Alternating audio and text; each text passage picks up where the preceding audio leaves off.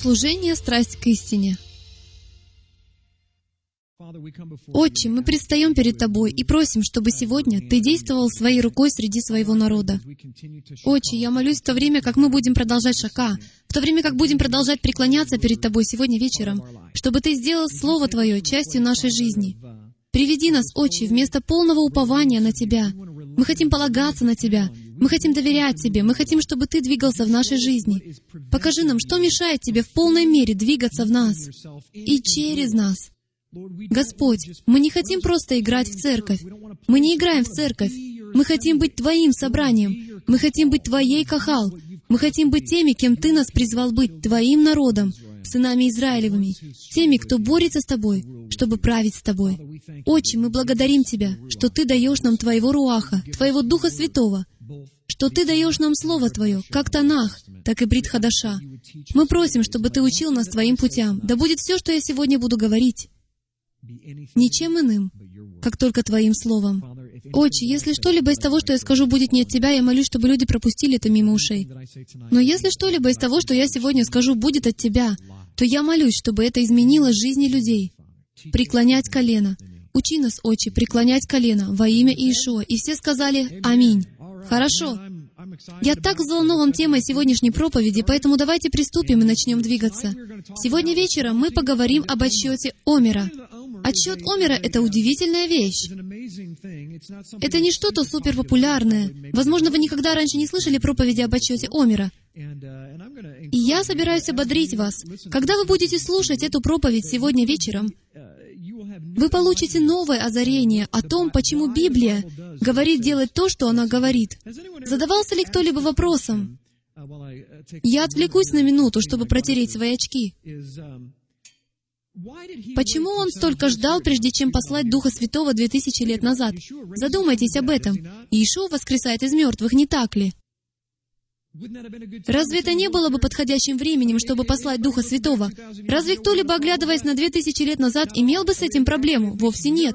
На самом деле это кажется очень логичным, чтобы когда Он воскрес из мертвых, пришел бы Дух Святой и наполнил Его людей. Итак, почему же Он ждал? Сколько из вас верят, что все в этом мире происходит по той или иной причине? Он не сказал, «Ой, не знаю, что мне теперь делать». Давайте проведем 50-дневный совет на небе и в точности определим, как нам это сделать. У него все было заранее запланировано. И я хочу заявить вам, что там были серьезные причины, практические причины того, почему он ждал 49 дней, 50, если быть точным, прежде чем Дух Святой, Руаха Кадеш, сошел и стал обитать среди его народа. Если вы достаточно долго за мной следите, то знаете, ведь я это говорил миллион раз, что все, происходящее в физической сфере, лишь предшествует тому, что произойдет в сфере духовной. Это значит, прежде чем Яхве что-либо сделает в духовной сфере, всегда за полшага до этого будет предупреждение в физической сфере. Итак, поскольку мы не настолько духовно настроены, как нам следовало бы быть, то часто мы не замечаем этих предупреждений. Мы упускаем из виду эти предупреждения в физической сфере, потому что мы не мыслим на духовном уровне. Что я имею в виду? Что ж, позвольте мне минутку побыть глупцом. Я приведу вам личный пример из своей жизни. Скорость Джима Стейли в страсти к истине довольно высока. Я, знаете ли, не тот парень, который передвигается со скоростью 40 км в час. Знаете ли, я любил гонки. Я с детства участвовал в гонках, ездил на кроссовых мотоциклах. Если бы моя жена мне разрешила, то я стал бы прыгать с самолетов. Я, знаете ли, люблю, когда ветер в лицо, на меня это как-то влияет. Но в конце концов, я однажды обнаружил, что за месяц у меня спустило четыре шины. С физической точки зрения это невозможно. Статистическая вероятность получить четыре спущенные шины за один месяц, наверное, составляет один к миллиону, если не еще больше. Однажды, когда у меня спустила шину, никто не мог ко мне приехать. И знаете, что произошло? У меня спустило колесо. И это случилось в Честерфилдской долине. И это было в разгар лета. На улице было около 480 градусов. Я ехал с работы и был весь разодет в деловую одежду. И никто не приезжает за мной. В этот момент у Джима Стейли нет спасения. Что же мне делать? Я оглянулся и увидел нечто вроде бейсбольного стадиона. Казалось, до него было менее километра. Итак, я вышел из машины и сказал, что ж, потребуется четыре часа. Мне сказали, что меня смогут забрать через четыре часа. Итак, я пошел туда, сел и просмотрел целый матч малой бейсбольной лиги. Вы не знаете, что это значит для меня, ведь сам я 15 лет играл в бейсбол. Для меня бейсбол имеет большое значение, особенно учитывая возраст тех игроков. Он был как у меня, понимаете? Как много лет назад. Моя жизнь проходит в таком быстром темпе, что я уже миллион лет не мог сесть и посмотреть матч малой бейсбольной лиги, не говоря о том, что в той малой бейсбольной лиге я никого не знал. Кстати, у меня с собой не было ни копейки, так что я не мог даже купить себе лимонада или чего-либо другого в кафе. Итак, я совершенно один, смотрю на эту команду из малой бейсбольной лиги. И тут ко мне обращается Дух Святой и говорит, «Джим, я хочу, чтобы ты двигался именно с такой скоростью. Ты проходишь мимо жизни, потому что то, что ты там видишь, это твои дети. Они не твои дети, но твоим детям необходимо твое внимание. Твоим детям нужно, чтобы ты за ними наблюдал. Даже не обязательно, чтобы ты что-либо делал. Просто будь там. Возможно, некоторые из вас, услышав это слово, поспешат сейчас домой, чтобы не сидеть здесь следующие два часа. Но Отец учит нас тому, что есть определенная причина в физической сфере, поэтому я хочу сказать, что иногда будут происходить физические вещи, чтобы сообщить вам духовное послание, если вы будете этого искать. Ведь нас учили, что Яхве говорит только через молитву, изучение Библии при посещении церкви. Я хочу вам заявить, что Он никогда не перестает говорить. Он говорит всегда. Он никогда не прекращает говорить, потому что враг никогда не прекращает говорить. Существуют две сферы, требующие вашего внимания. Обе они пытаются заставить вас что-то сделать. Чаще всего вы не хотите слушаться ни ту, ни другую. Ищите Его на этой неделе в физической сфере. У некоторых из вас больные тела. Он пытается вам показать, что здесь есть какая-то духовная проблема. Знаете, ученые только сейчас начинают понимать то, что верующие уже знают. Ваше физическое тело связано с вашей системой эмоций, и оно связано с теми вещами, которые происходят в вашей эмоциональной жизни, в вашей истории развития. Итак, если вы испытали какую-либо травму, стресс — основная причина заболеваний. Знали ли вы это? Вы что, шутите? Это ведь своего рода эмоция, не так ли? Действительно, мы можем больше об этом поговорить. Отец посылает вам боль. Кто из вас знает, что если взять молоток и ударить им себе по колену, то, наверное, будет больно? Почему? Неужели потому, что колено на вас гневается? Или же оно предупреждает вас о том, что если вы это сделаете снова, произойдет что-то плохое? Остановите боль. Это физическое предупреждение. Духовное работает точно так же. Есть духовные явления, которые проявятся в физической сфере, предназначенный для того, чтобы предупредить вас. Перестаньте делать то, что вы делаете. У некоторых из вас есть богословские вопросы, но в вашей жизни не разбериха, а вы отказываетесь верить, что все ваши верования ошибочны. Взгляните на свою жизнь. Как она сейчас у вас развивается? Это богословский вопрос. В вашей жизни все является богословским вопросом. Это система верований. Знаете почему? Потому что то, во что вы верите, вы делаете. Вот что вы будете делать. Либо хранить заповеди Яхвы, либо не хранить Его заповеди. Итак, если Он говорит, «Возлюби ближнего твоего», а вы этого не делаете, то знаете ли вы, что так вы приносите проклятие в свою жизнь? Знали ли вы, что когда вы грубите супруги, то приносите проклятие в свою жизнь? Я не сказал вечное осуждение. Я позволю Яхве быть судьей в этом вопросе в судный день. Но я говорю вам, что все, что мы делаем, вызвано тем, во что мы верим. Если вы верите, что аборт — это нормально, то вы будете его поддерживать. Вы не можете его не поддерживать, ведь вы в это верите. Слышите ли вы, что я говорю? Вы делаете то, во что вы верите. Итак, вы должны провести ревизию всего, что происходит сейчас в вашей жизни. Если что-то не работает, то это потому, что у вас есть проблемы с системой верований. Вам нужно обратиться к кому-то, подчиниться кому-то, смириться. Именно тогда приходит духовная власть в Мишпахе. И сказать, знаешь что, загляни ко мне за спину. Ведь я не могу видеть, что находится за мной, но что-то в моей жизни разладилось. И я должен просто смириться и признать, что это не работает. Мой способ не работает. Может, я что-то не так делаю? Возможно, кто-то скажет, «О да, ты не можешь даже увидеть, что сейчас у тебя за спиной». Там большая наклейка со словами «Ударь меня» для врага. Сними эту наклейку, и, возможно, он перестанет тебя бить. Какая наклейка у вас? Что происходит в вашей жизни? Почему вы стали привлекательным для врага? Хорошо, давайте приступим. Отчет Омера. Прежде чем мне обратиться к духовной стороне, давайте рассмотрим некоторые интересные факты об отчете Омера, с тем, чтобы вы были как бы в курсе истории, которая за ним стоит, с нашими еврейскими братьями. Какие их предания были к этому прибавлены? А затем мы обратимся и к духовной стороне. Итак, я хочу вас ободрить. Если сейчас вы впервые это смотрите, просмотрите это видео полностью. Ведь что мы будем делать? К чему Дух Святой подвигнет меня в конце, будет совершенно иным, чем то, с чего это началось. Итак, конец этой проповеди — это проповедь от Него, а начало, опять-таки, от меня. Итак, я смиренно это признаю. Я хочу преподнести вам некоторые факты, а затем позволю Руаху кое-чему вас научить, хорошо?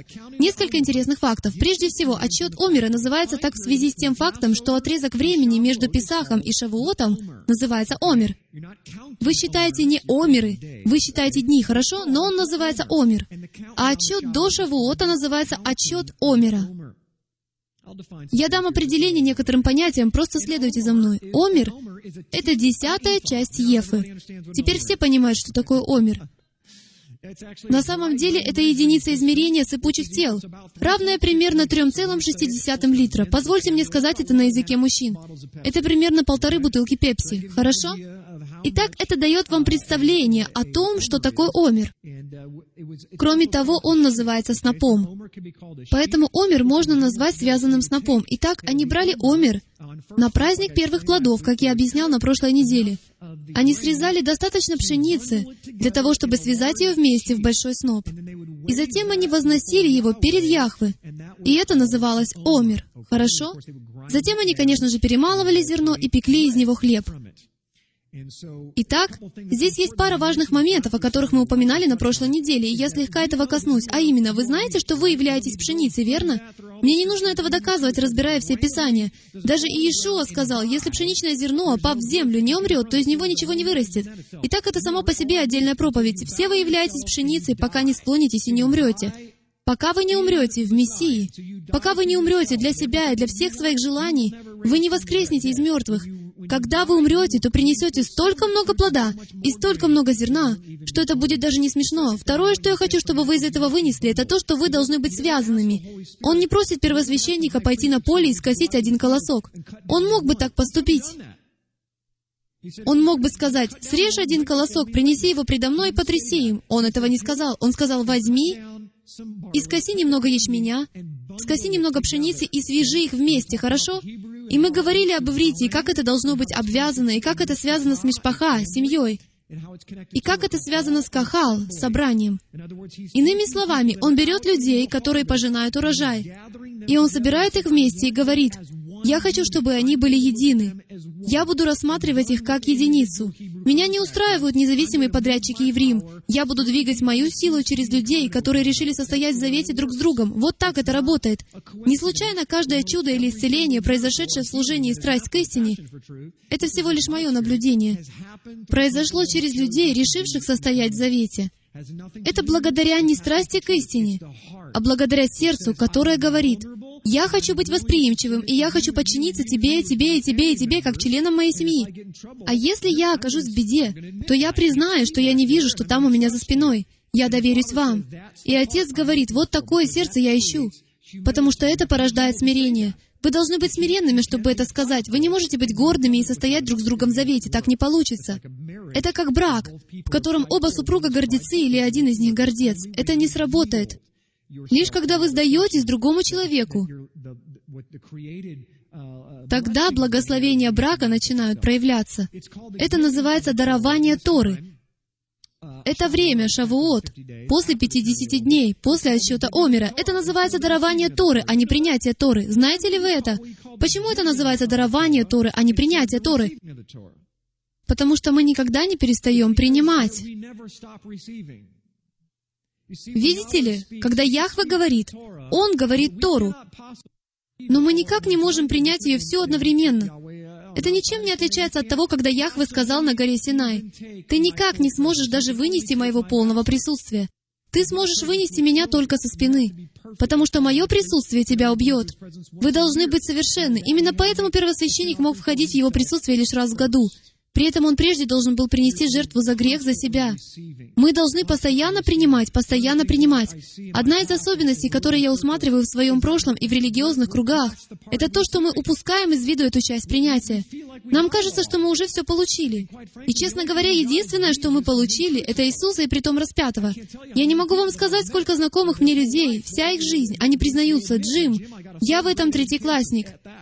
Мне 58 лет, но у меня три класса образования в отношении Библии. Ведь я мало что знаю, кроме Иисуса и притом распятого.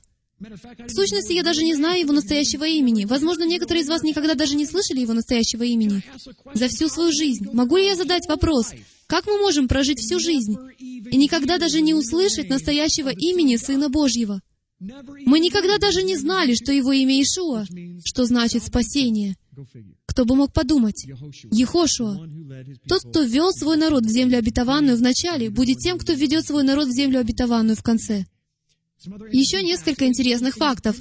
День независимости Израиля обычно празднуется в 20-й день отсчета Омера, который по еврейскому календарю 5 ияра. Хорошо? 20-й день — это как наше 4 июля. Итак, вскоре, через сколько дней? Через 13 дней будет День независимости Израиля. Лагба Омер обычно празднуется в 33-й день отчета Омера. Это праздник отражает тот день, когда завершилась эпидемия, убившая учеников Раби Акивы. Если вы не знаете, кто такой Раби Акива, то Раби Акива жил, как я думаю, примерно 17 или 18 по 137 год нашей эры, то есть как раз во время Мессии. Он был, пожалуй, одним из самых популярных из когда-либо живших раввинов, не считая Иешуа. Некоторые люди говорят, что он был ответственен или был одним из главных раввинов, ответственных за иудаизм в том виде, в котором вы его видите сегодня в секте иудаизма или фарисеев. Итак, была большая эпидемия, убившая многих его учеников, и она завершилась в тот день. Поэтому они объявили праздник в той связи. Итак, я просто привел вам некоторые исторические факты. Был еще один день под названием День Иерусалима. Он был потому, что старый город Иерусалима был освобожден в 1967 году, в ходе шестидневной войны, в этот день, хорошо? Один мой близкий друг был героем войны 67 года. Он был генералом, который направил свой танк в старый город, что таким образом создало возможность захватить Иерусалим. Поэтому я слышал эти истории, и это удивительно. Тот самый день, тот день называется Днем Иерусалима, 43-й день отсчета Омера. Через минуту мы установим кое-какие связи. Кроме того, в последний день отчета Омера читается 66-й псалом, потому что в этом псалме 49 древнееврейских слов. Поэтому мы лишь быстро его прочтем. 66-й псалом. Вы увидите, что Яхве на самом деле невероятный, потому что этот псалом так тесно связан с отчетом Омера. И, кстати, с отчетом вашей жизни. Именно к этому я и клоню со всем этим. Итак, позвольте мне просто прочитать его вам. Он очень простой, в нем всего семь стихов. Подумать только, в этом псалме семь стихов. «Боже, будь милостив к нам и благослови нас. Освети нас лицом Твоим». О чем говорит Давид? Ааронова благословения, хорошо? Итак, он приводит часть Ааронова благословения прямо здесь, «Дабы познали на земле путь Твой. Во всех народах спасение Твое. Да восхвалят Тебя народы, Яхвы. Да восхвалят Тебя народы все, да веселятся и радуются племена, ибо Ты судишь народы праведно и управляешь на земле племенами. Да восхвалят Тебя народы, Элохим, да восхвалят Тебя народы все. Земля дала плод свой. Именно это происходит в 49-й день. Да благословит нас Бог, Бог наш, Элохим, Элохим наш. Да благословит нас Бог. И да убоятся Его все пределы земли. Это аграрное общество. Итак, земля дала плод свой. Именно об этом он и говорит. «Дай плод свой». Делателей мало, а жатвы много. Это перефразирование всей этой главы. Она читается на 49-й день, и мы тоже будем читать ее на 49-й день. Итак, давайте вернемся к нашему учению. Знали ли вы, что каждое явление нашего Господа после воскресения происходило в течение этого 49-дневного периода? Именно в этот 50-дневный период был каждый случай, когда Иешуа кому-либо являлся. Только в этот отрезок времени. Не находите ли вы это знаменательным? Не находите ли вы это интересным? Не находите ли вы, что, возможно, здесь преподносится какое-то послание? Почему он являлся только в течение этих 49 дней? Я выскажу вам предположение, что, конечно, есть причина, почему он являлся своим людям. Он мог бы явиться им всем одновременно. Он мог бы еще раз стать на крыльях храма и предстать, знаете ли, как ангел, и привлечь к себе всеобщее внимание в один день. Он мог бы все это сделать. Так почему же он решил раз за разом? Десять за десять, пятьдесят по пятьдесят, пятьсот за один раз. Почему он это делал в течение сорока девяти дней, чтобы открыться? В этом есть некие послания. В этом отрезке времени, дамы и господа, есть нечто между воскресением нашего Спасителя и дарованием Его Руаха, что является мощным, пророческим и должно заставить вас сделать паузу и задать пресловутый вопрос, который я уже давно не задавал. Неужели уже так давно? Почему? Давайте еще раз попробуем, как в классе. Почему? Я рад, что вы спросили. Давайте посмотрим, сможем ли мы немного узнать, а почему. Заповедь следующая. Левит 23.15. Давайте вернемся к заповеди. «Отчитайте себе от первого дня после праздника». Сейчас я преподам вам немного истории. Это во время Песаха, хорошо? Итак, здесь речь идет о периоде Песаха. Когда у вас Песах, не имеет значения, на какой день он выпадает, даже если он выпадает на вторник. Отчитайте себе от первого дня после следующего шаббата, от того дня, в который приносите сноп потрясания, это приношение первых плодов, семь полных недель, до первого дня после седьмой недели отсчитайте 50 дней, и тогда принесите новое хлебное приношение Яхвы. В этом месте говорится, вы не должны приходить ко мне с пустыми руками праздник паломничества и так далее и тому подобное. Итак, суть сводится к следующему. Он говорит, в день после шаббата, а именно какой? В нашем григорианском календаре это воскресенье, хорошо? Отчитайте семь недель. Именно так. Слово «шаббат» здесь может быть переведено как «недели». Семь шаббатов. На Древнем Востоке отсчет вели так. Один, два, три, четыре, пять, шесть шаббат. Один, два, три, четыре, пять, шесть шаббат. У них не было названий дней. Они им были не нужны, их это не заботило. Единственный день, который имел значение, это шаббат. Это ничем не отличается от того, как сегодня они даже один ресторан назвали в этой связи — TGIF что расшифровывается как «Слава Богу, это пятница». Они и сами не знают, что этим говорят. «Слава Богу, это шаббат». Вот что они на самом деле говорят. TGIS, нам следует открыть такой ресторан, не так ли? Слава Богу, это шаббат. Итак, вы отчитываете 50 дней после того дня. Теперь, этот день тот, в который Мессия воскрес из мертвых. Итак, Он воскресает в субботу вечером, прямо на закате. Гроб открывается, а на следующее утро первосвященник возносит сноп приношения, тогда как он возносит сам себя перед Отцом, прося о великой жатве осенью. Затем там семь шаббатов, пятидесятый день в еврейской нумерологии. Это число юбилея. Это число, при котором все долги аннулируются. И вы должны отдать то, за что вы должны. Если вы владеете этим, но должны за это, то вы должны это отдать, что является хорошим делом. Это было бы замечательно в американском обществе. Сегодня мы называем это банкротством, но в библейские времена это было юбилеем, и это все понимали. Поэтому, когда у вас заем, то у вас заем до юбилейного года. И так вы не смогли бы взять заем на 30 лет. Заем вам давался до юбилейного года, после чего вы должны были либо вернуть это, либо полностью расплатиться. Это было время рекалибровки, хорошо? Это было время освобождения. И вы увидите это в дальнейшем. Песах никак не завершен. Видите ли, Песах — это прием пищи. Именно поэтому Иешуа сказал, «Я буду есть Песах». Это прием пищи, но это также и сезон. У нас сезон Песаха, он еще не завершен. Сезон Песаха длится от Песаха до самого Шавуота. Мы в сезоне Песаха, мы в сезоне искупления. Отчет Омера напоминает нам, что хотя они и были освобождены из Египта, они не имели полной свободы до тех пор, пока не приняли Тору, хорошо? Итак, когда наши древние предки покинули Египет, изменились ли они? Или же они были просто искуплены? Вам нужно над этим задуматься, дамы и господа, потому что некоторых из вас учили, что лишь потому, что вы приняли Иисуса и Его кровь на вашей жизни, то вы изменились. Нет, вы искуплены. Потому что как вчера вы курили сигареты, так и сегодня тоже курите сигареты, или какой бы еще ни была ваша зависимость, или каким бы еще ни был ваш грех. Тот факт, что вы спаслись, еще не освободил вас от всех ваших грехов. Он освободил вас от греха, то есть от Египта, от подневольности, вывел вас из рабства. Имеет ли это смысл? В сущности, все мы без исключения должны это понять. Ведь то, что они вышли из Египта, само по себе еще не означает, что Египет вышел из них. Они переняли много из египетской культуры, они переняли много египетских представлений, и поэтому был процесс, было время, когда они были искуплены и когда они были спасены. Затем, спустя три дня, они должны были... Кстати, три дня именно столько наш Господь находился в сердце земли, как Иона. Но спустя три дня Моисей подошел к Черному морю и разверз Черное море, и все они были крещены. Все они погрузились в Черное море. Они перешли на другую сторону и стали евреем, что означает «перешедшие».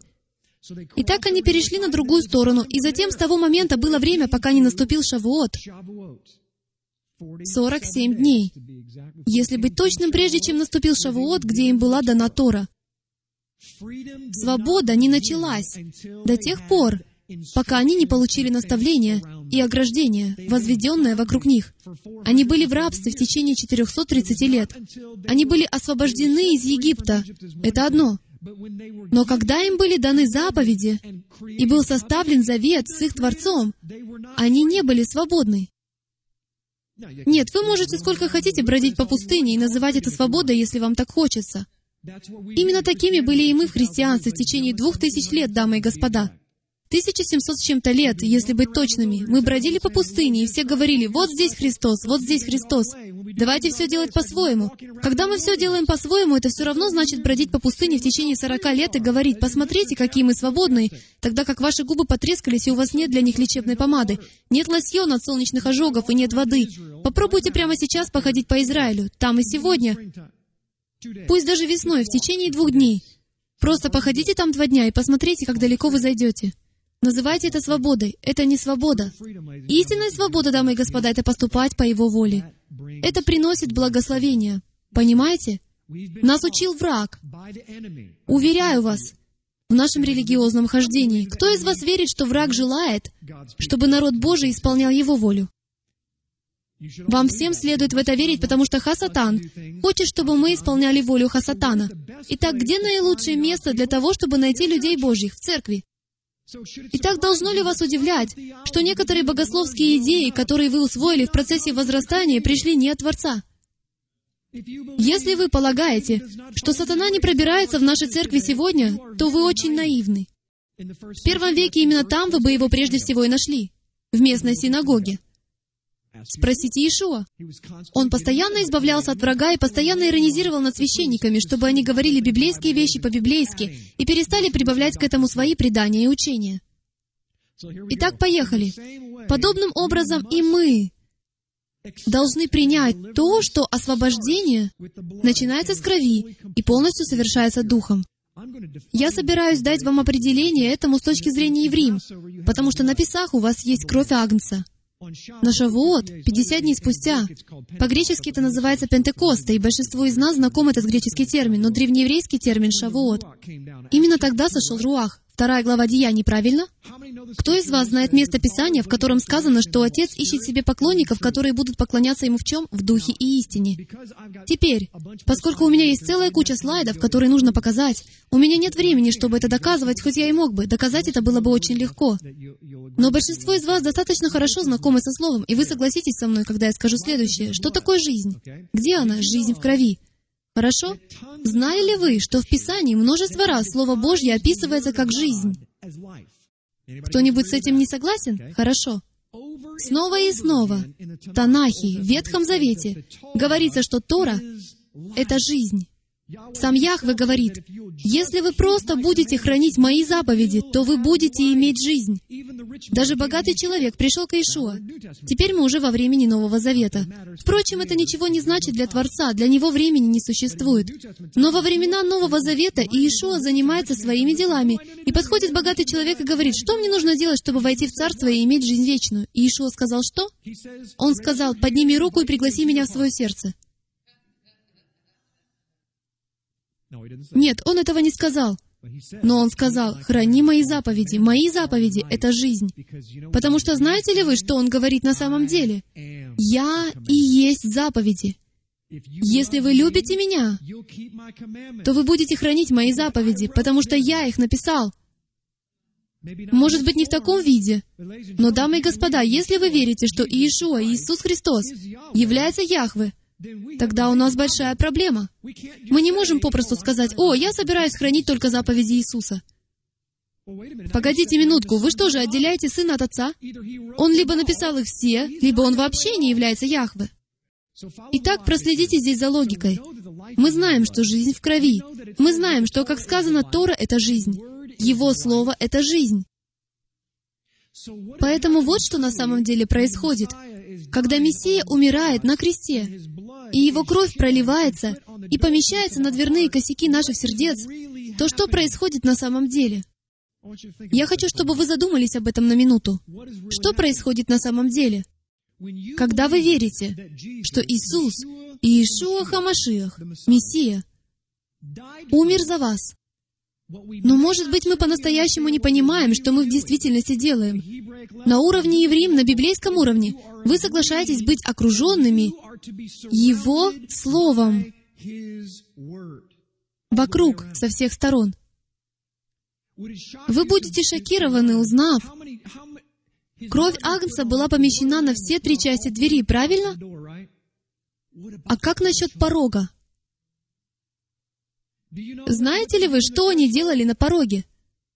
Они брали кровь, и у них было нечто вроде ложбинки, проходившей через весь порог к резервуару. Когда вас приглашали на обед, то закалывали тельца или закалывали агнца, и кровь стекала по порогу. Она текла по расселине в пороге. И когда вы приглашали кого-либо на обед, то как только вы переступали через порог, вы вступали в завет с ними. Вы соглашались с тем, что эта кровь была пролита за вас, потому что вы входили в мой дом. Я заколол агнца не для себя, я заколол агнца для вас, и я заколол своего самого тучного тельца.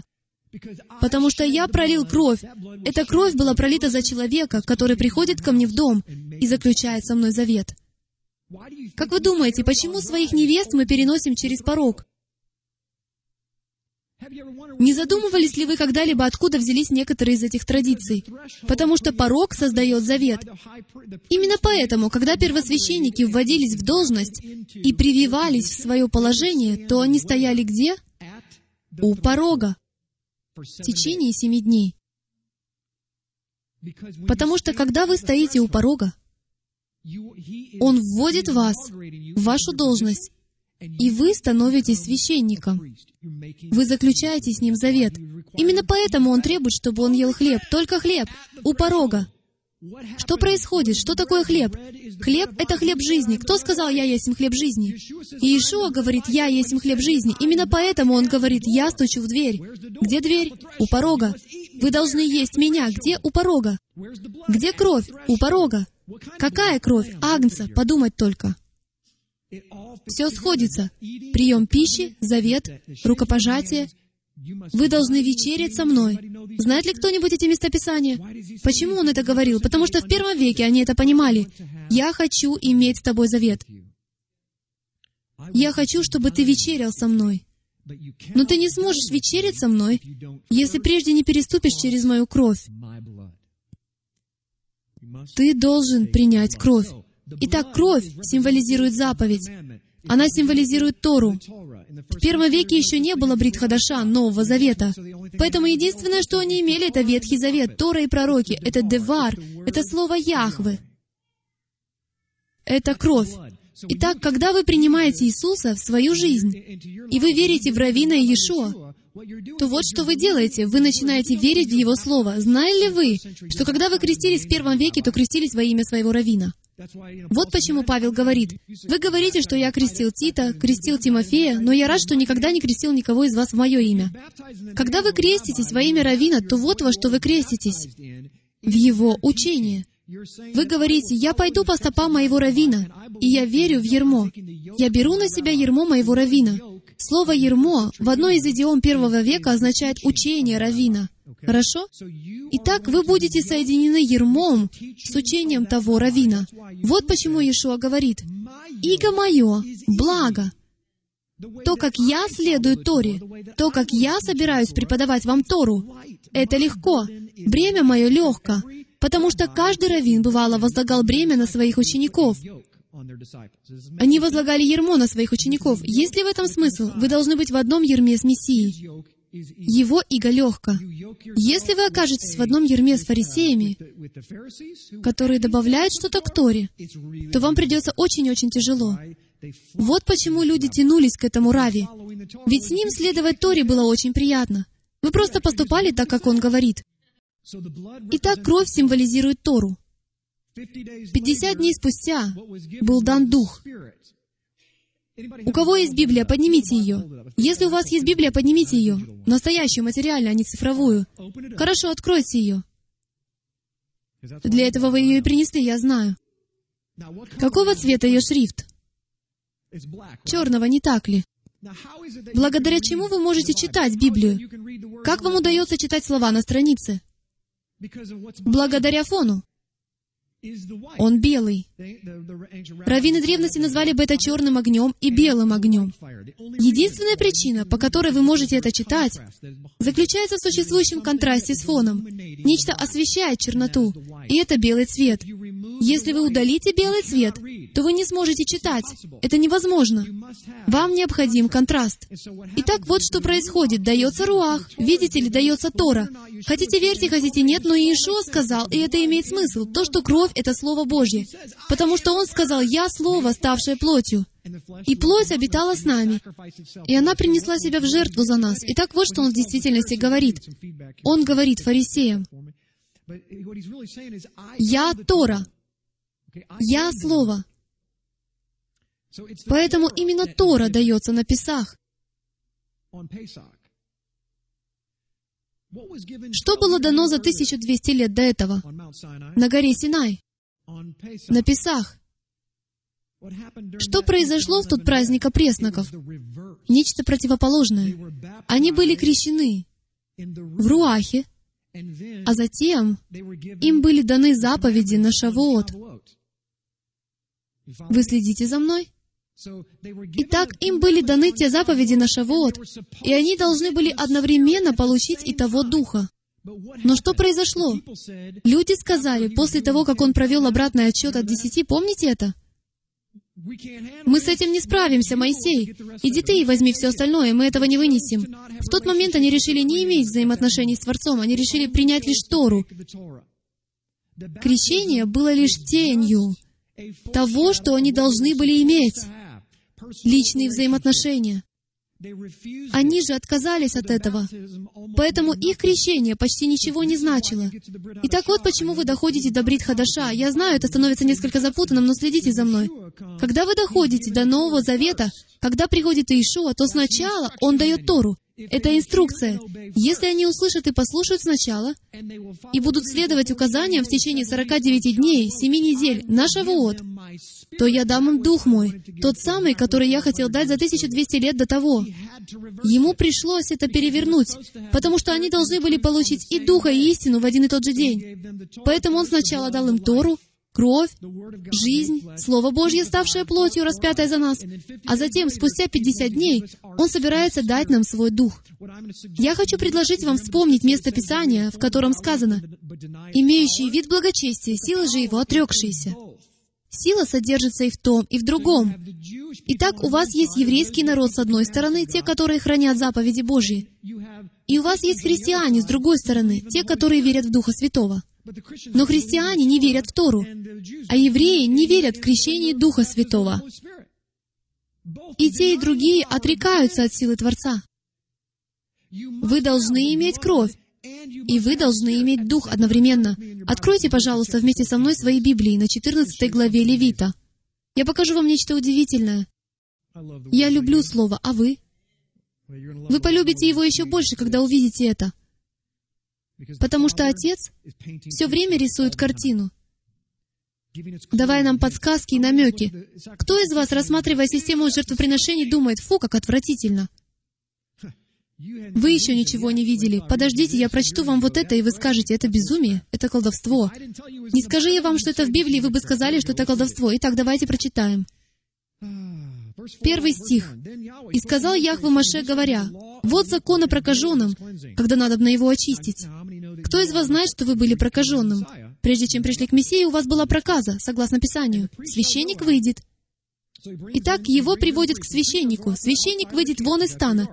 Именно здесь мы и находимся, вне стана. Кстати, именно поэтому Иешуа должен был быть распят вне стана, ведь именно там вы и находились.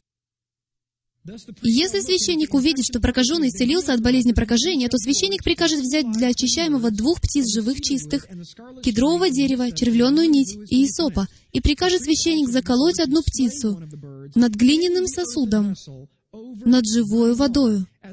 А сам он возьмет живую птицу, кедровое дерево, червленую нить и соп, и омочит их, и живую птицу в крови птицы, заколотой над живой водою, и покропит на очищаемого от проказа семь раз, и объявит его чистым, и пустит живую птицу в поле. Как это странно! Итак, давайте не спеша взглянем на это еще раз, и вы увидите образ Мессии, как вы еще никогда раньше не видели. Во-первых, найти прокаженного, то есть вас. Во-вторых, священник выходит вон из стана, туда, где находитесь вы. Затем он берет двух живых чистых птиц,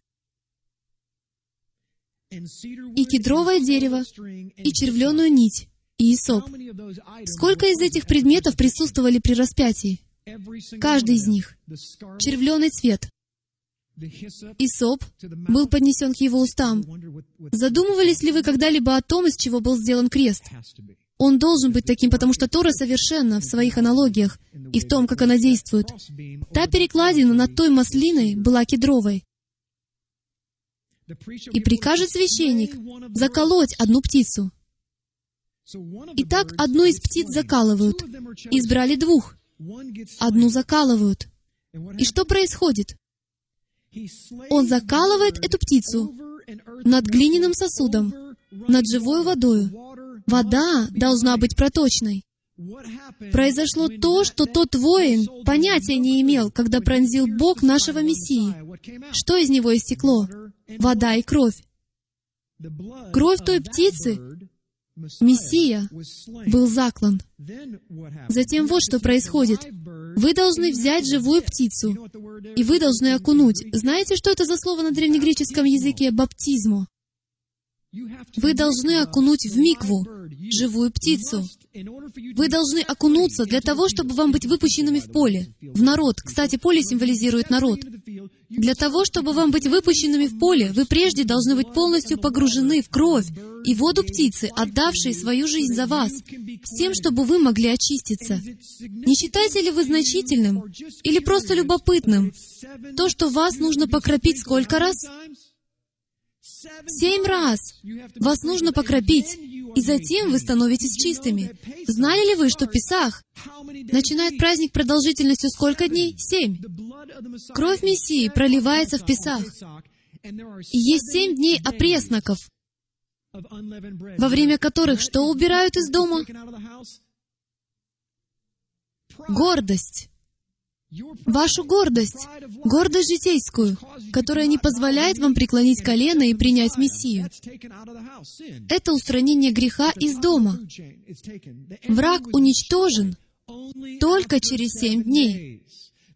Именно поэтому, когда новый священник хочет стать новым священником, что происходит? Он должен стать у порога и есть хлеб. Как долго? Семь дней. Вы посвящаетесь. Я упоминал об этом ранее, но я хочу, чтобы вы поняли важность того, что у вас должна быть как кровь, так и вода. Поэтому Яхве говорит через своего Сына Мессию, вы должны креститься. Вам нужно это сделать. И он не говорит о крещении водой, хотя это является заповедью, и по обряду важно, чтобы вы это сделали. Меня удивляет, сколько людей не верят в Тору, но верят в крещение. Крещение — это обряд. Это обряд, ритуал, взятый прямо из Торы. Если вы верите в крещение, то вы верите и в Тору, потому что в ней сказано так поступать, когда вы нечисты. Вы должны креститься. Это ритуальный обряд. Вы должны быть крещены в духе и крови, как сказано в Библии. Вы должны пребывать в Мессии и иметь руах. Нельзя иметь лишь что-то одно из этого. Вы не можете сказать, что ж, я приму Духа, но откажусь от Торы, или я приму Тору, но откажусь от Духа. Сила приходит от осознания того, что Библия — это одна книга, написанная для одного народа, с одним Богом. Вам это понятно? Хорошо, давайте вернемся к нашему учению. Это была 14 глава Левита, закон о прокаженном. Вы были освобождены, потому что вы решили замариноваться. Вот что это слово на самом деле означает — быть замаринованными. Что происходит, когда вы что-либо маринуете? Послушайте, знаете ли вы, что есть два древнегреческих слова? Одно из них — окунать, а второе — мариновать. Возьмите огурец и окуните его. Что происходит? Это по-прежнему огурец. Что происходит, когда вы берете огурец и маринуете его? Что вы делаете, когда маринуете его? Вы его топите, а затем еще закрываете крышкой, чтобы он не выбрался оттуда. Знаете, что мы, американские христиане, не любим? Нам не нравится, когда нас топят. Нам не нравится холодная вода, и, конечно же, нам не нравится крышка над нами. Ведь так мы не сможем выбраться, если вода окажется слишком холодной. Нам не нравится быть в замкнутом пространстве. Мы страдаем клаустрофобией. Нам не нравятся заборы. Мы прибыли сюда из Британии, потому что нам не нравилось находиться там, в заточении. Мы мятежные ковбои, такова наша история. И могу ли я предположить, что это доказывает то, что мы израильтяне? Потому что мы все еще остаемся мятежными ковбоями. Нам не нравится заточение, нам не нравится быть замаринованными. Позвольте мне непосредственно перейти к сути всей этой проповеди. Могу ли я вам сказать, что вся причина того, почему 50 дней отделяют Писах от Шавуота, состоит в том, что вам нужно время, чтобы замариноваться.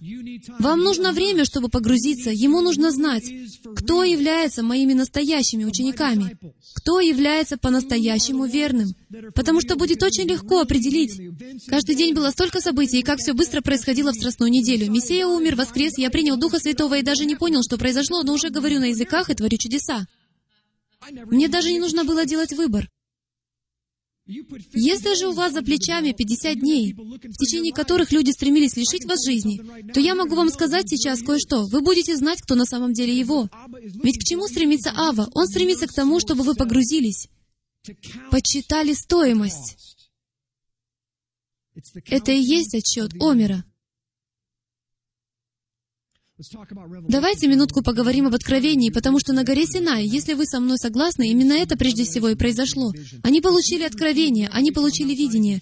Люди на горе Синай получили откровение посредством огня, бывшего на них. Таким же образом и 1200 лет спустя, ровно в тот же день, тот же огонь, который был на вершине той горы, оказался сверху на его людях. Тот же огонь. Они получили новое видение. Они смогли видеть. Мы собираемся выяснить, что это за откровение, что это за видение, потому что у нас есть два видения. И всех нас учили, что эти видения отличаются друг от друга. То видение было для того промежутка времени, а это видение для этого промежутка времени. Это очень сомнительно, дамы и господа, потому что в таком случае у нас есть Бог, существующий не за пределами времени. Во время служения мне задали вопрос. Я не знаю, кто такой Бог, но хочу узнать больше о нем. Как он действует? И сказал, послушайте, не имеет значения, как он действует. Если он больше, чем вы, то преклоните колено. Это ничем не отличается от того, что когда вы были в начальной школе, вы не связывались с драчуном, а просто обходили его стороной. Не имеет значения, как он вас раздражает, не имеет значения его воспитание. Если кто-то приставил вам в голове пистолет, то вы, вероятно, сделаете то, что он говорит. Таким же образом и Отец является горшечником, а мы глиной. Не имеет значения, как Он делает глину, или какого рода посуду Он изготовит, или то, что вам будет больно, когда Он возьмет вашу руку и станет придавать ей форму на гончарном круге. Вас это устраивает, потому что Он знает, что Он делает. И Он собирается создать нечто достойное употребления. Аминь. Итак, мы выясним, является ли это новым видением. Есть ли здесь на самом деле некое новое видение, которое появляется спустя 50 дней спустя 1200 лет, если быть точным. Притчи 29.18. Можете открыть свои Библии или прочитать на экране. Здесь сказано, где нет откровения, народ отбрасывает сдержанность. Мне нравится этот перевод. На самом деле он лучше всего передает древнееврейский текст. Это новый перевод короля Якова. Где нет откровения, народ отбрасывает сдержанность. Откровение было дано на горе Синай. Это были наставления для жизни. Что он сказал? Он вывел формулу, потому что знал, что есть овцы. Как вы знаете, овцы — одни из самых тупых животных на земле. Это был не совсем комплимент, когда он сказал, «Овцы мои слушаются голоса моего». Он мог бы сказать «кошки», ведь они довольно умны. Неужели я это сказал? На самом деле это не так, неважно.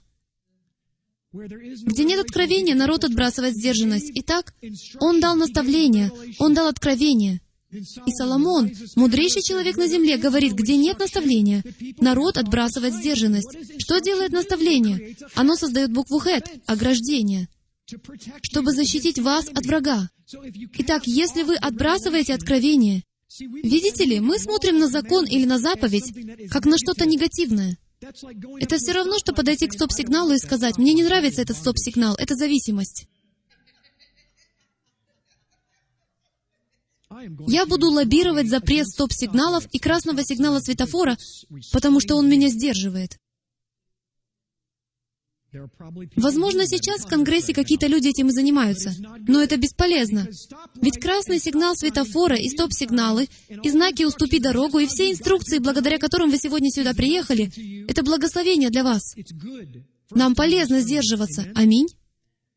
Вот другая версия. В переводе короля Якова сказано, где нет видения, народ гибнет. Ведь в конечном счете, когда вы устраните ограничения, что произойдет? Вы погибнете. Если вы уберете красный сигнал светофора на четырехполосной дороге с ограничением скорости в 60, то кто-то погибнет. Произойдет гибель. Какое это имеет отношение к чему-либо? Посмотрите на эти древнееврейские слова. Это на самом деле невероятно. Слово «откровение» связано с пророчеством. Это очевидно. Оно пророческое. Когда Яхва говорит свое слово, Он сообщает пророчество. Это слово «хазон». Скажите все «хазон». Хорошо. Вы в зоне. Вы в хазоне. Хорошо? Так его можно запомнить. Хазон. Хазон означает видение, божественная связь. Поэтому, когда Яхве предоставляет божественное видение или божественную связь, то это и есть откровение, это пророчество. Вы увидите, почему сошли его языки огненные. Почему в тот момент были даны дары Духа.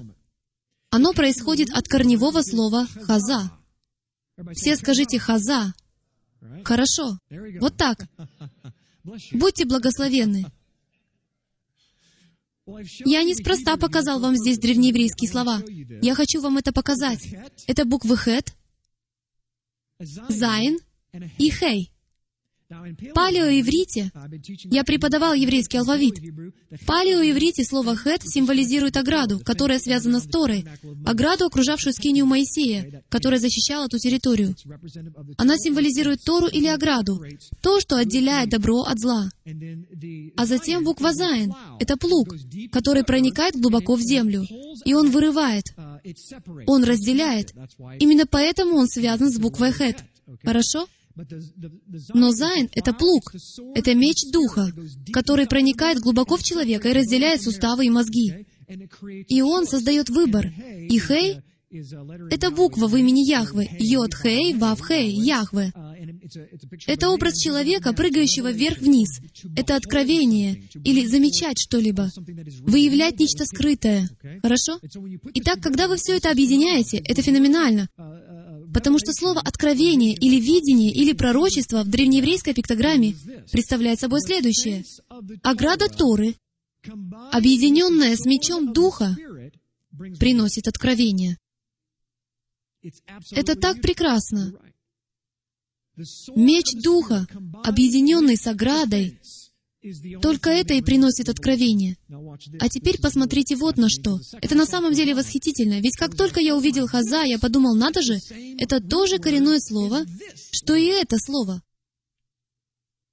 О, кстати, слово «хаза», я еще не дошел до самого коренного слова. Оно значит видеть, воспринимать, смотреть, замечать, пророчествовать, предоставлять или созерцать. Вот что оно значит. Итак, когда вы доходите до этого, когда я увидел это, то подумал, надо же, вы добавляете здесь в конце букву «нун».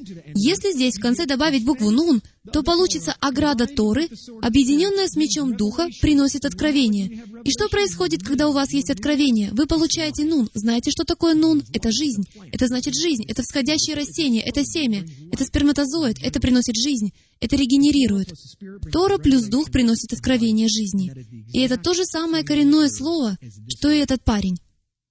И нет, это не еврейский рэпер, хорошо? Это Хазан, Кантор. Видите ли, сегодня это певчие. Но в первом веке было не так. В первом веке кантором был тот, кто вел богослужение в синагоге. Итак, теперь вы знаете, что должен делать истинный лидер поклонения. Истинный лидер поклонения должен делать следующее. Вот цель пророчества.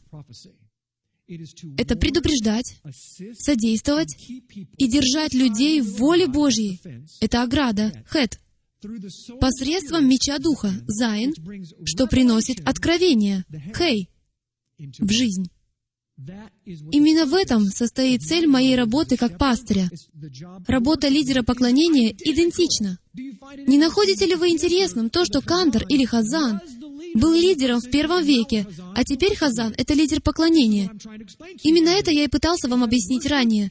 Поклонение и лидерство в слове — это одно и то же. Знаете ли вы, что делают канторы? Они поют Слово Божье. Если вы хотите к ним присоединиться, то можно. Их не очень беспокоит, присоединитесь ли вы к ним или нет. Это так отличается от большинства современных лидеров поклонения, которые устраивают представления для вас. Истинный лидер поклонения действует как пророк. Он пророчествует вам. Он старается содействовать и держать вас в воле Божьей посредством меча Духа, что приносит откровение новой жизни. Видите ли, когда вы приходите из мира, у вас загнивание, и вы приносите в свою жизнь всевозможный мусор, вам нужно освободиться. Быстренько откройте вместе со мной вторую главу Деяний. При наступлении Дня Шавуота все они были единодушно вместе, и внезапно сделался шум с неба. Кстати, это совершенная параллель с горой Синай. Все люди находились в одном месте. И внезапно сделался шум с неба, как бы от несущегося сильного ветра, и наполнил весь дом, где они находились. Кстати, просто чтобы вы знали, горница не была похожа на, знаете ли, двухэтажную квартиру по соседству с Иерусалимом на склоне холма, хорошо? В первом веке горница находилась на вершине горы Сион, на верхнем этаже храма. Итак, они находятся фактически на храмовой горе, на верхнем этаже. Это называлось горницей, хорошо? Таким образом, их услышало столько людей, ведь в то время в Иерусалиме находилось 2 миллиона человек. Итак, когда они сошли вниз и начали говорить на иных языках, то благодаря чему их услышало так много людей? Потому что они находились буквально на Храмовой горе. Они были не в доме, как нам говорили. Это и называется горницей. Это просто идиоматическое выражение. Хорошо.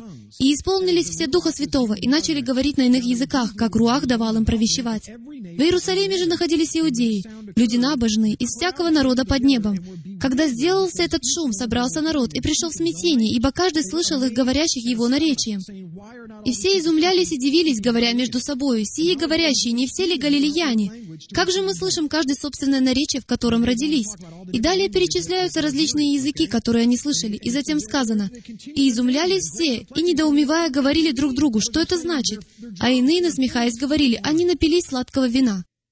Петр же, став с одиннадцатью, возвысил голос свой и возгласил им, «Мужи иудейские и все живущие в Иерусалиме, сие да будет вам известно, и внимайте словам моим». Он говорит, как Маше, «Они не пьяны, как вы думаете, ибо теперь третий час дня». Но это есть предреченное пророком Иаилем.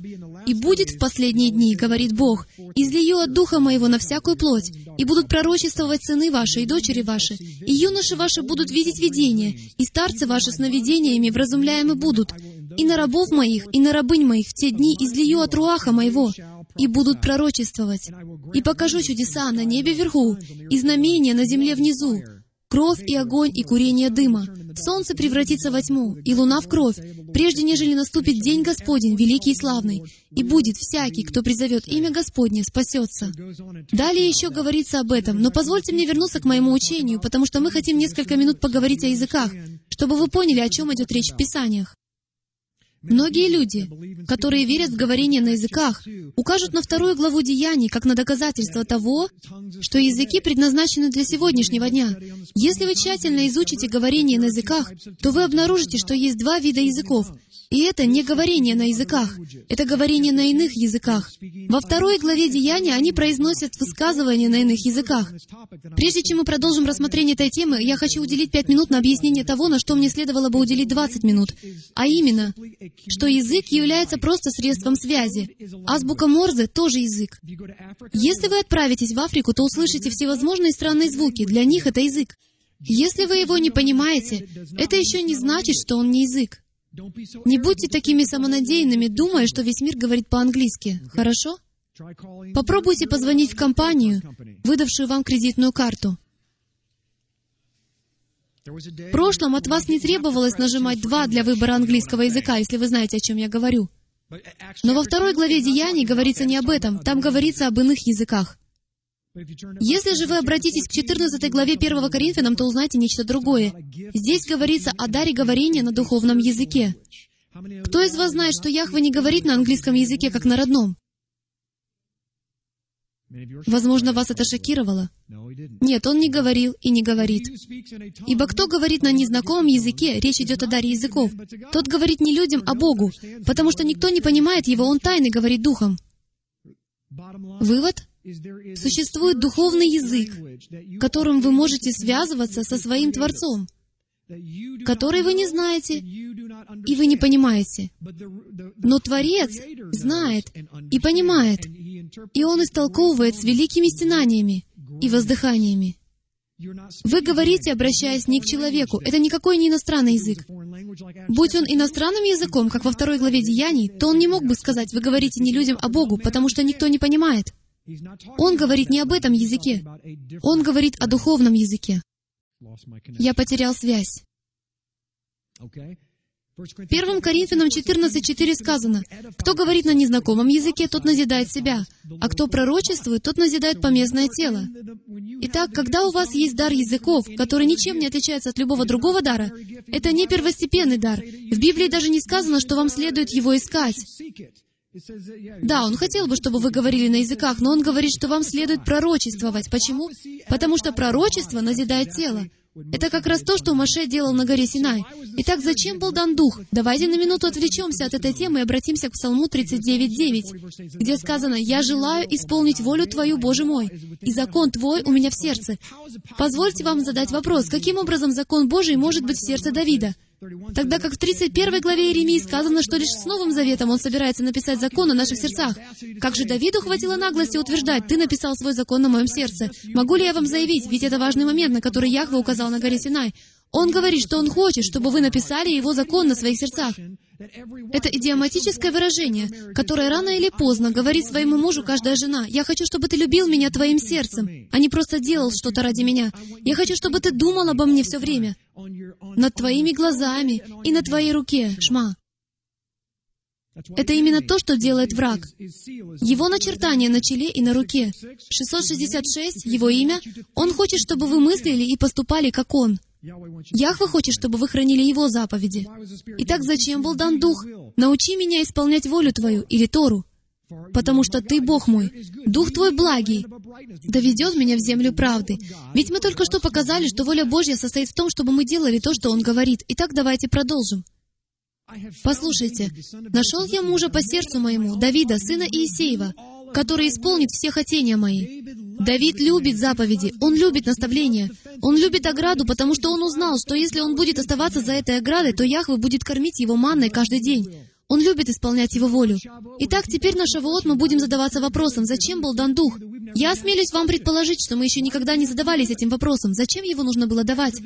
Молитесь же так, «Отче наш, сущий на небесах, да светится имя Твое, да приедет царствие Твое, да будет воля Твоя».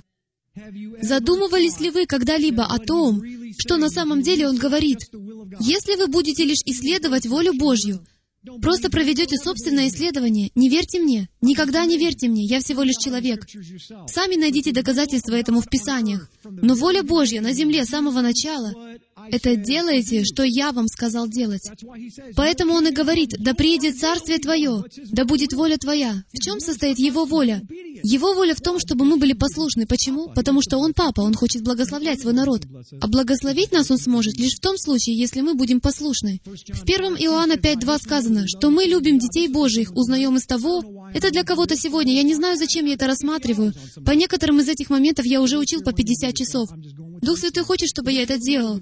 Он мне сказал, что мы любим детей Божьих, узнаем из того, когда любим Бога и соблюдаем заповеди Его, ибо это есть любовь к Богу, чтобы мы соблюдали заповеди Его. И заповеди Его — это не тяжелое ермо, как нас учили. Поэтому если кто-то скажет, что закон Божий — это рабство, то вы можете указать на этот стих и сказать, «Я не знаю, о чем ты говоришь, но в законе моего Бога сказано, что он не тяжкий, а легкий, и он является благословением». И это единственный способ доказать, что вы любите Его. Римлянам 2.13. Потому что не слушатели закона праведны пред Богом, но исполнители закона. Как я, будучи христианским апологетом, не мог прочитать этот стих? Прожив полжизни, я ни разу не прочитал этот стих. Это закон Божий. Слушатели закона неправедны, но праведны исполнители Торы, которые стараются угождать Отцу. Иаков, председатель собора в Иерусалиме, говорит о том же. «Будьте же исполнители слова, а не слышатели только, обманывающие самих себя». Чему я клоню со всем этим? Я показываю это по тем же заголовкам. Зачем был дан Дух? Я должен был вам все это показать, чтобы доказать, что воля Божья — это делать то, что Он говорит. Поэтому наш вот Дух дан для того, чтобы дать нам сверхъестественное, внутреннее откровение, с тем, чтобы нам узнать, как исполнять Его волю. Потому что раввины в первом веке и за все 1200 лет до появления Ишуа, со времени горы Синай, так как они решили обойтись без Руаха, без личных взаимоотношений с Ним, они решили иметь царя, они решили иметь посредника, они решили, что над ними будут поставлены люди. Руах должен был быть данным для того, чтобы показать им изнутри, как и что делать, а они решили не знать, как и что делать, поэтому теперь у них есть Тора. У них есть книга закона, но они не знают, что со всем этим делать. Они не знают, как это делать, когда сказано «храните шаббат, не тратьте деньги, не заставляйте кого-либо работать на вас, и не заботьтесь о той ситуации или об этой ситуации». Поэтому раввинам пришлось составить всевозможные законы для этой ситуации, для той ситуации, вместо того, чтобы позволить вечному Руаху направлять вас во всех этих вещах и создать взаимоотношения. Как говорит моя жена, знаете ли, я хочу, чтобы ты помог мне с домашними делами. И первый вопрос, который задает любой мужчина, составишь мне список. А жена говорит, я не хочу составлять тебе список. Я хочу, чтобы ты просто знал. Вы смеетесь, так как знаете, что это правда. Я говорю, я не умею читать мысли. А она говорит, а я хочу, чтобы умел. Я говорю, оставь мне список. Мужчины хотят списки. Это послание в физической сфере. На иврите руах женского рода. Это не случайно. Он хочет, чтобы вы не просто держали список. Он хочет, чтобы вы были водимы Его Духом. Аминь. Хорошо, посмотрите на это. Вся суть сегодняшней проповеди будет изложена в течение следующих десяти минут. И вот она. Вот что меня в некотором роде потрясло ранее, когда Шерил во время поклонения упомянула о том, чтобы сдвигать горы. Она понятия не имела, что я буду об этом же говорить, потому что я поделюсь с вами тем, что значит одно конкретное место Писания, которое много лет ускользало от меня, и вот оно. Матфея 17.20 сказано, Иисус же сказал им, «По неверию вашему, ибо истинно говорю вам, если вы будете иметь веру с горчичное зерно и скажете горе сей, перейди отсюда туда, и она перейдет, и ничего не будет невозможного для вас». Кто-нибудь хотел так сделать? Вы говорите, что я могу выйти на улицу и сказать скалистым горам сдвинуться? Просто перейди. Нет, я действительно верю. Я серьезно верю. Не об этом он говорит. Иешуа говорит на многих уровнях. Давайте выясним, что значит слово «гора» в Писании. В Откровении, 17 глава, 9 стих сказано, «Здесь ум, имеющий мудрость, семь голов, Речь идет о царях. Суть семь гор, на которых сидит жена. Есть и другие места Писания, просто я даю вам одно, но горы символизируют царей. Горы — это нечестивые цари и князья. Кто-нибудь помнит, как молился Даниил в книге Даниила, 9 глава, а затем 10 сказано «Я молился». Но затем князь Персидский, который был над этой горой, над этим городом, мешал прийти его ангелу. Это очень-очень важно, дамы и господа, потому что если мы упустим то, что говорит Иешуа, то мы вообще не поймем, как освободиться в течение этого периода Шавуот. Они сильные. Горы — это сильные в вашей жизни. Кто такие сильные? Нам нужно самим найти это в Библии. Видите ли, когда мы лишь позволим Библии это сделать, то мы освободимся. В Марка 3.26 сказано, «И если сатана восстал на самого себя и разделился, он не может устоять, но пришел конец его. Никто, войдя в дом сильного, не может расхитить вещей его, если прежде не свяжет сильного, и тогда расхитит дом его». Я хочу вернуться к этому через минуту. Но прежде я хочу вам кое-что доказать. Ефесянам 6.12, все вы это знаете, потому что наша брань не против крови и плоти. Мы знаем это здесь, но не живем в соответствии с этим. Разве вы не ведете брань против своего мужа или своей жены, или своих детей, или своего начальника? Разве иногда мы так себя не ведем? Хотел бы я в это верить. Но против начальств, против властей, против мироправителей тьмы века сего, против духов злобы поднебесной. Именно там идет битва. Именно там идет битва. Поднебесной. Поднебесной. Не задумывались ли вы о том, почему нечестивые люди, хананеи, шли на высоты? Почему горы называются царями и князьями, и нечестивыми сильными? К чему я клоню со всем этим? Посмотрите в Луки 11.21. Когда сильный с оружием охраняет свой дом, он говорит о бесовском духе. Хорошо? Но он использует человеческие термины. Когда же сильнейший его нападет на него и победит его, тогда возьмет все оружие его, на которое он надеялся, и разделит похищенное у него. Когда нечистый дух выйдет из человека, то ходит по безводным местам, ища покоя, и не находя говорит, «Возвращусь в дом мой, откуда вышел». Следите за мной, и вы увидите, как это связано с Шавуотом, отчетом Омера, Писахом и всем прочим. Потому что вы должны понять, что значит тот факт, что Он принес Духа Святого в Шавуот и дал нам духовные дары. Это было не для того, чтобы мы просто играли в церковь. Дамы и господа, мы в состоянии войны. Большинство из нас этого не понимают и не живут соответственно, потому что вы не видите войну, идущую вокруг вас. В Ефесянам 6.14 сказано, «Итак, станьте, припоясав чресло ваше истинную и облегшись броню праведности, и обув ноги в готовность благовествовать мир. А паче всего возьмите щит чего? Веры, которым возможете угасить все раскаленные стрелы лукавого, и шлем спасения возьмите, и меч духовный, который есть Слово Божие, всякою молитвою и прошением молитесь во всякое время Духом, и старайтесь о всем самом со всяким постоянством и молением о всех святых. Я хочу кое-что выделить. То, что я заметил.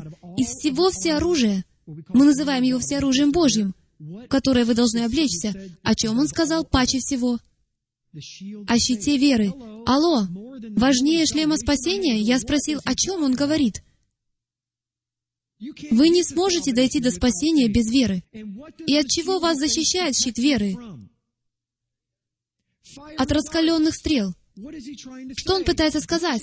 Это война, дамы и господа. Когда вы приняли спасение, это не значит, что теперь вы можете взять магазинную тележку и ходить по Божьему торговому центру, беря то и это, и прося Санта-Клауса обо всем этом. Это не религия Библии. Религия Библии состоит в том, что вы познаете Мессию и погружаетесь в микву Его Слова. Вы принимаете меч Духа, и это не метафора. Это настоящий меч. Вы воин на настоящей войне со стрелами, которых вы не можете увидеть. Это значит, что есть некто, кто пытается вас уничтожить. Это значит, что вам нужно по-настоящему осознать, что если вы верите в Бога, вы верите в сатану, то есть настоящих духовных злых нечистых духов, которые пытаются вами управлять, в той же степени, что и Яхве пытается вами управлять. Он хочет влиять на вас, и того же хочет враг. И единственное, что мешает его стрелам попасть в вас, это вера. Именно поэтому Руах должен был быть дан на Шавуот на вершине горы, горнице. Алло, намек. Он воспроизводит гору Синай вновь на вершине горы, где пребывает Его слава, в своем доме, наверху своего дома. Приходит Его Дух Святой в огне, точно так, как Он приходил ранее, чтобы дать нам одну единственную вещь, оружие. Раньше у нас не было оружия. У вас было лишь неподвижное слово, которого было достаточно, чтобы держать вас за оградой. Но после того, как на Шавуот пришел Руах, он хочет, чтобы вы стали преследовать врага. До этого у вас не было оружия. Но теперь, имея все оружие Божье, вы можете его преследовать. Посмотрите на это. Я хочу, чтобы вы рассмотрели кое-что из этого. Прежде всего, мы должны вернуться к воину. В вас находятся два воина. Именно поэтому вы боретесь друг с другом, сами с собой. Дух против плоти. Во-первых, набедренная повязка истины. Припоясав чресло вашей истину, противоположность истины, традиция. На самом деле это может стать хорошим названием для DVD. Итак, вы опоясываете свои чресла традицией. Следующее. Вы находите себе броню праведности. Мы уже доказали многочисленными предыдущими учениями, что определение праведности — это совершать правильные поступки, а на древнегреческом это даже означает хранить божественные законы, хранить Тору. Итак, броня беззакония — это броня врага. Когда ваши ноги обуты в готовность благовествовать шалом или мир, если вы знаете, что такое благовествование мира, об этом говорится во второй главе Ефесянам, это значит, что он разрушает ненависть между Южным царством и Северным царством, которые ненавидели друг друга так, что превратились в еврея и язычника. Хорошо, он разрушает это. Он приносит благовестие мира, чтобы вновь объединить этих двоих. Просмотрите учение кризис самоидентификации, если не знаете, о чем я говорю. Итак, что у врага? Ноги, обутые во вражду, ненависть, ради сохранения ненависти между двумя царствами. Щит веры. Какова противоположность щит неверия или обмана? Шлем спасения, последнее, но не менее важное. Шлем рабства или несвободы. Итак, позвольте мне задать вам вопрос. Вот чему нас учили. Нас учили, что как только вы принимаете Иисуса в свое сердце, вы уже не можете быть в рабстве. У вас не может быть злых духов, живущих в вашем храме. Я здесь для того, чтобы сказать, вы не найдете этого в Писаниях. Это чепуха. Доказательство тому — люди, находящиеся в зависимости и целыми днями призывающие имя Божье. Итак, вот как вы можете это обнаружить. Посмотрите на свою жизнь и начните снизу. Есть ли у вас в жизни какая-либо зависимость? Царит ли в вашей жизни хаос? Нужно ли вам от чего-либо освободиться? Есть ли у вас неверие? Или вы были кем-то обмануты?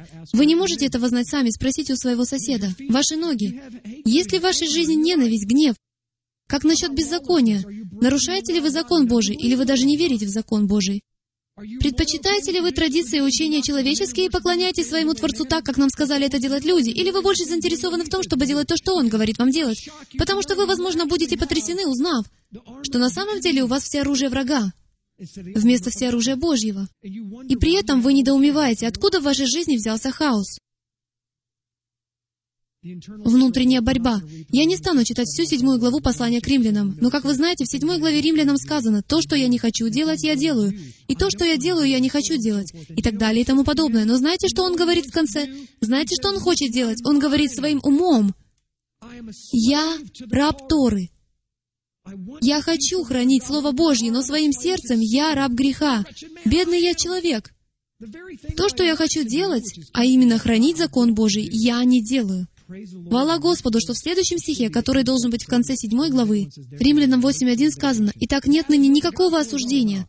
Вот в чем вся суть Евангелия. Больше нет никакого осуждения, когда мы нарушаем закон Божий, и мы будем его исполнять.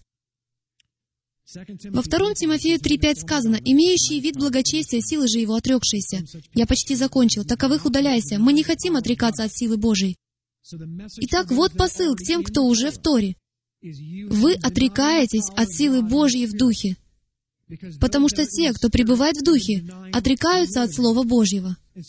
Итак, вы вместе с водой выплескиваете ребенка из-за своего опыта. Я здесь для того, чтобы сказать, что вы никогда не исцелитесь. В вашей жизни никогда не будет действовать сила Божья. Вы никогда не увидите, как вернутся ваши дети или как ваш муж станет духовной главой вашего дома, пока вы не поверите, что вам нужно креститься огнем. Вам нужно, чтобы через вас действовал Дух Бога Живого. Нам не нужно этого бояться. Вас это усовершенствует, вас это преобразит, и это даст вам новую жизнь. Дух и дары были даны для того, чтобы назидать тело воина против сильного. В этом вся суть того, что Тора была дана дважды. Первый раз на горе Синай, на Песах, а другой раз на Шавуот со всем остальным. Вы были сотворены, чтобы приносить плод, дамы и господа. Как только из вашей жизни уйдут злые духи, дерево сможет плодоносить. Таков вывод. Слово на сегодня следующее. Вы освобождаетесь на песах, и вы признаете, что нуждаетесь в Спасителе. Некоторые из вас уже прошли эту часть. Вы признаете, что в вашей жизни не все в порядке. Это называется преклонять колено признавая, что вам нужен Спаситель. В следующие 49 дней вашей жизни происходит подсчет жатвы. Учет всевозможных обстоятельств, проводится внутренняя ревизия. Каждый день идет процесс исцеления. Вы подчиняетесь духовной власти.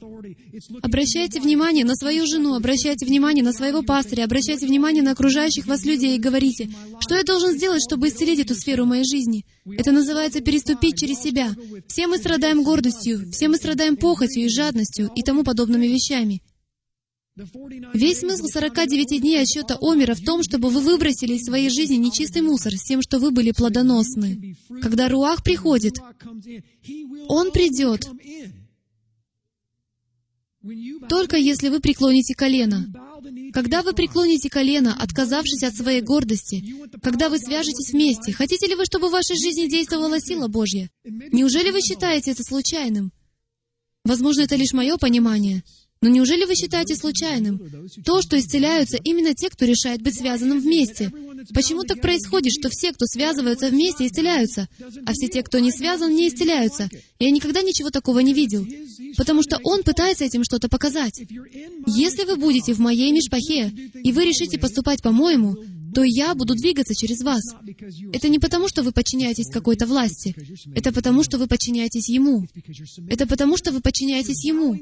Вы преклоняете колено своей гордости, потому что единственное, что мешает вам посмотреть на своего ближнего и сказать, какой в моей жизни грех, это ваша гордость. Нам нужно взаимодействовать друг с другом, дамы и господа. Нам нужно приносить добрый плод.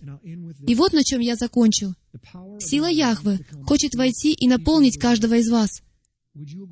Согласитесь ли вы со мной, что когда в вашу жизнь придет сила Божья, враг не устоит, и вы исцелитесь изнутри.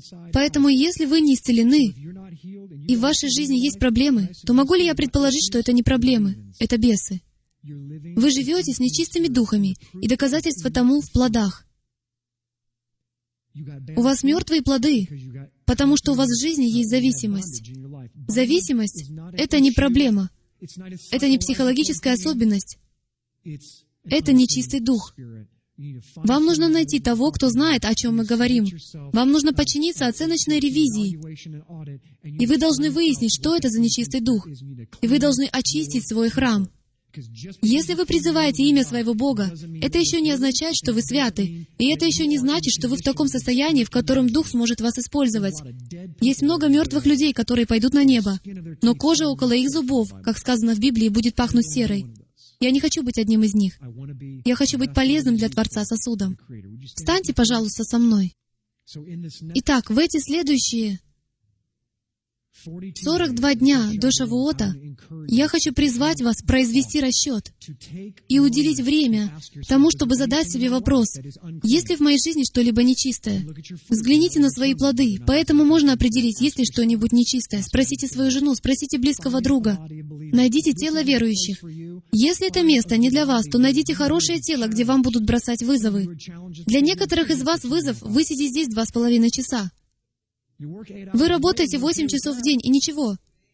Но не можете два с половиной часа просидеть в собрании, изучать Слово и поклоняться своему царю. Нас учили не поклоняться нашему царю. Пора сойти с колеса, потому что в первом веке они не спали всю ночь. Не только мне было скучно. Евтих выпал из окна, потому что заснул, слушая Павла. Не один я такой скучный парень. Но мы здесь находимся ради Мишпахи, и больше ни для чего. Мы здесь ради завета. Мы здесь, чтобы тереться друг от друга, быть подотчетными друг другу и ходить в Слове. Давайте помолимся. Очень большое Тебе спасибо за Слово Твое.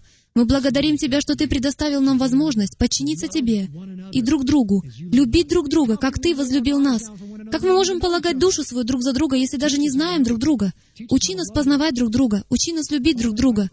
И, Отче, я молюсь, чтобы Ты учил нас любить Тебя. В конечном счете именно это главное. Мы лишь хотим познавать Тебя. Мы просто хотим любить Тебя. Мы просто хотим угождать Тебе. Отче, может быть, мы во всем ошибаемся. Я готов это признать. Но показывай это нам. Учи нас Твоим путям. Учи нас Твоим уставам. Как сказал Давид, учи нас Твоим заповедям. Учи нас, что значит любить Тебя.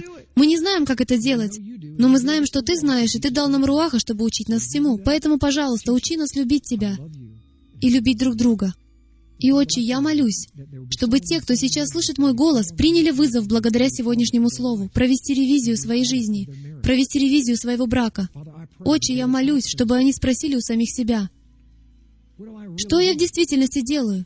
Играю ли я в церковь? Или я и есть экклесия?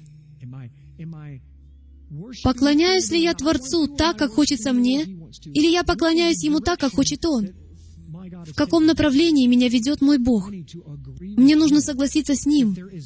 Если есть жизнь и плоды в том направлении, куда Он меня ведет, тогда я должен уступить именно этому, Его направлению. Отче, прости нас, ибо мы согрешили.